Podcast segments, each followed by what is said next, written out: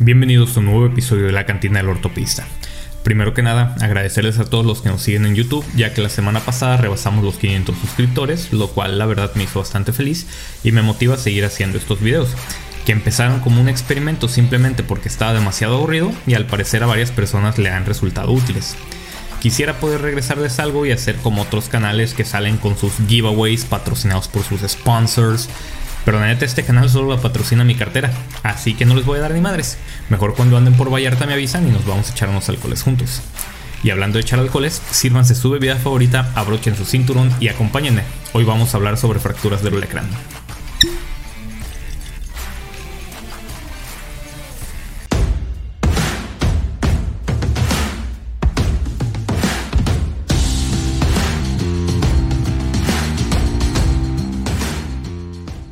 Las fracturas del olecranon tienen una incidencia aproximada de 11.5 por cada 100.000 personas por año en la población adulta.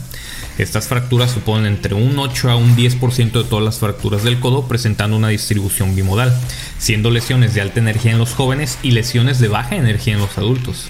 El mecanismo de lesión puede ser directo o indirecto. El directo generalmente resultará en un patrón de fractura con minuto, mientras que el mecanismo indirecto, que generalmente es una caída sobre el brazo estirado, resultará en un trazo oblicuo transverso, secundario a una contracción excéntrica del tríceps de forma intensa y súbita, estando el codo en flexión. De los dos mecanismos de lesión, el más común es el indirecto. Cuando hablamos del olecranon es importante recordar que el centro de osificación del mismo aparece a los 10 años y se fusiona alrededor de los 16 años de edad, por lo que no se debe confundir la fisis con una fractura. También deben de recordar, como lo vimos en el episodio pasado, que el olecranon se articula con la tróclea del húmero distal para permitir el movimiento de flexión y extensión. En el olecranon se insertan los músculos anconio y el tríceps, por lo que una fractura desplazada del olecranon implica una lesión completa del mecanismo extensor del codo, por lo que el paciente se presentaría con una incapacidad para la extensión activa del codo, pero de eso vamos a hablar más adelante. Existen diversas clasificaciones para las fracturas del olecranon. Como espero que ya lo hayan imaginado, la clasificación AO es una de ellas. Al antebrazo le corresponde el número 2, al cúbito la letra U y al segmento proximal el número 1. A las fracturas extraarticulares se les otorgará además la letra A, a las parcialmente articulares, esto es, del olecranon o de la coronoides, la letra B, y a las articulares completas, esto es, que involucren tanto al olecranon como a la coronoides, la letra C. El resto de calificadores, como siempre, dependerá de las características particulares de cada trazo de fractura. Otra clasificación comúnmente utilizada es la de Mayo, que las divide en tipos 1, 2 y 3, dependiendo si son no desplazadas, desplazadas pero con estabilidad húmero-cubital o desplazadas inestables respectivamente. Además la subdivide en A y B, dependiendo si se trata de un trazo de fractura simple o de uno con minuto también respectivamente. Otra clasificación que se utiliza es la de Chatzker, la cual es una clasificación descriptiva del trazo de fractura y se divide en los tipos de la A a la F, siendo el tipo A un trazo transverso, la tipo B un trazo transverso e impactado, la C un trazo articular oblicuo, la D una fractura con minuta, la E una fractura con un trazo oblicuo distal generalmente extraarticular y la tipo F una fractura luxación. Y por último, la clasificación de Colton, la cual también describe el trazo de fractura dependiendo si se trata de un trazo no desplazado y que no se desplaza con la flexión del codo y el resto de los tipos son desplazados, pudiendo ser una fractura por abulsión, un trazo simple ya sea oblicuo transverso, un trazo con minuto y una fractura luxación. Como pueden observar, todas las clasificaciones son bastante similares entre sí, por lo que en la práctica clínica el uso de una sola es más que suficiente y la más comúnmente usada es la de la AO que además se puede utilizar también con fines de investigación si les gusta ese pedo, por lo que en mi opinión es la que se debería de utilizar de forma estandarizada. Los pacientes que sufren una fractura de olecranon presentarán los síntomas clásicos de las fracturas, que son dolor, edema y algún grado de limitación funcional. El paciente suele presentarse sujetando su hombro semiflexionado y a la exploración física se puede sentir un defecto palpable y observar una incapacidad para extender el codo de forma activa, lo que significa que la fractura se encuentra desplazada y que el mecanismo extensor del codo se encuentra lesionado como lo acabamos de comentar hace algunos minutos. Como con todas las fracturas, es importante verificar la integridad de la piel para asegurarnos si se trata o no de una fractura expuesta, ya que el tratamiento inicial difiere entre las fracturas expuestas y las fracturas cerradas como ya lo hemos venido mencionando en episodios anteriores. De igual forma, es importante realizar una exploración neurovascular minuciosa, ya que el nervio cubital pasa justo a un lado del olecranon y asimismo la exploración neurovascular ayuda a descartar o sospechar la presencia de un síndrome compartimental, el cual también cambiaría el manejo inicial de la fractura. Ante la sospecha de una fractura del olecranon, basta con realizar radiografías simples en proyecciones AP y lateral para poder confirmar el diagnóstico y también poder clasificar la fractura de forma adecuada. Ya otros estudios más avanzados como la tomografía axial computada pueden ser útiles en la planificación preoperatoria de fracturas severamente conminutas o también en los casos de fracturas luxaciones. Otros estudios como la resonancia magnética y el ultrasonido no son en realidad de utilidad en las fracturas del olecrano ni deberían de evitarse. Los objetivos del tratamiento son restablecer la superficie articular, restablecer el mecanismo extensor del codo, recuperar la movilidad, prevenir la rigidez y prevenir complicaciones. Como con casi todas las patologías ortopédicas se puede optar por un manejo conservador o quirúrgico.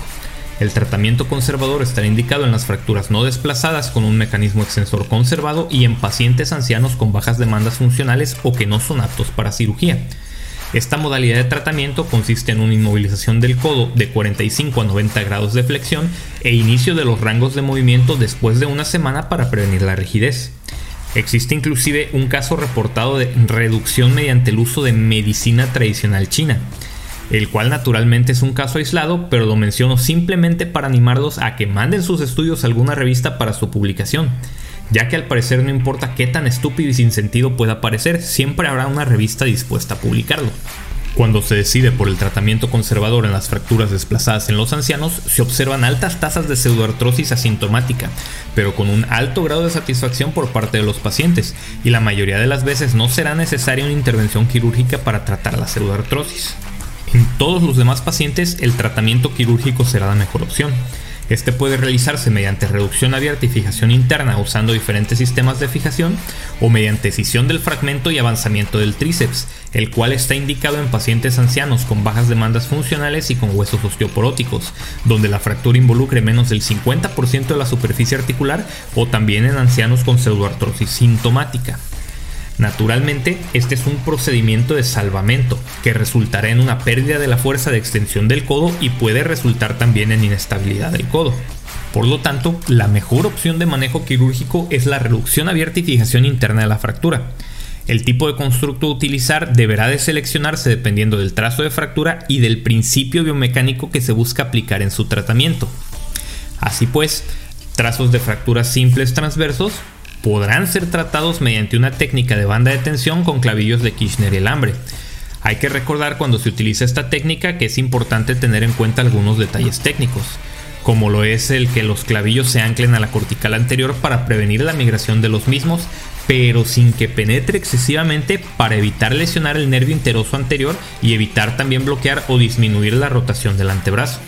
Es importante recordar también que esta modalidad de tratamiento tiene altas tasas de segundas cirugías para retiro del material de osteosíntesis, lo cual oscila entre el 40 y el 80% de los casos. Los trazos simples transversos también podrán tratarse mediante el uso de tornillos endomedulares, el cual puede combinarse con una banda de tensión. Un aspecto importante del uso del tornillo endomedular es que debe ser como le gusta a mi amigo el Dr. John, lo bastante largo y grueso para que se enganche en el canal endomedular distal en el istmo del cúbito, típicamente entre 90 a 120 milímetros de longitud y de 6.5 milímetros de diámetro. El constructo con placas y tornillos estará indicado en el resto de los trazos.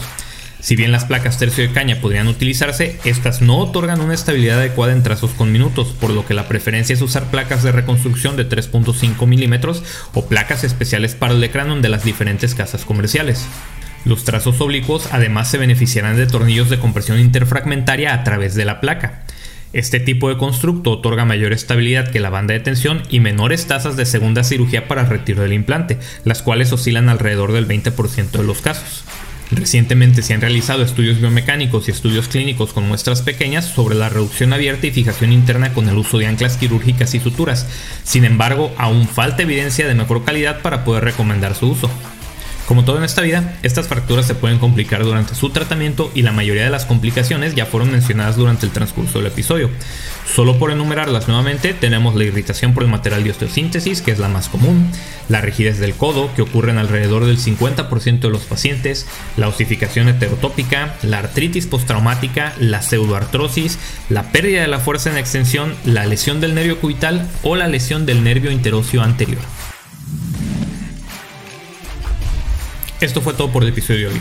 Si te gustó y lo encontraste de utilidad, te invito a que lo partas y lo recompartas con todos tus amigos y en todas tus redes sociales. Si no lo has hecho aún, suscríbete al canal, deja tus comentarios, deja tu pulgar arriba. Si me escuchas por alguna de las plataformas de podcast, no olvides dejar una revisión de 5 estrellas para que más gente se anime a escuchar el programa también. Yo soy Joel Galindo y esto fue La Cantina del Ortopedista. Me despido de ustedes recordándoles como cada semana que se porten mal, lo hagan bien y nos vemos hasta la próxima.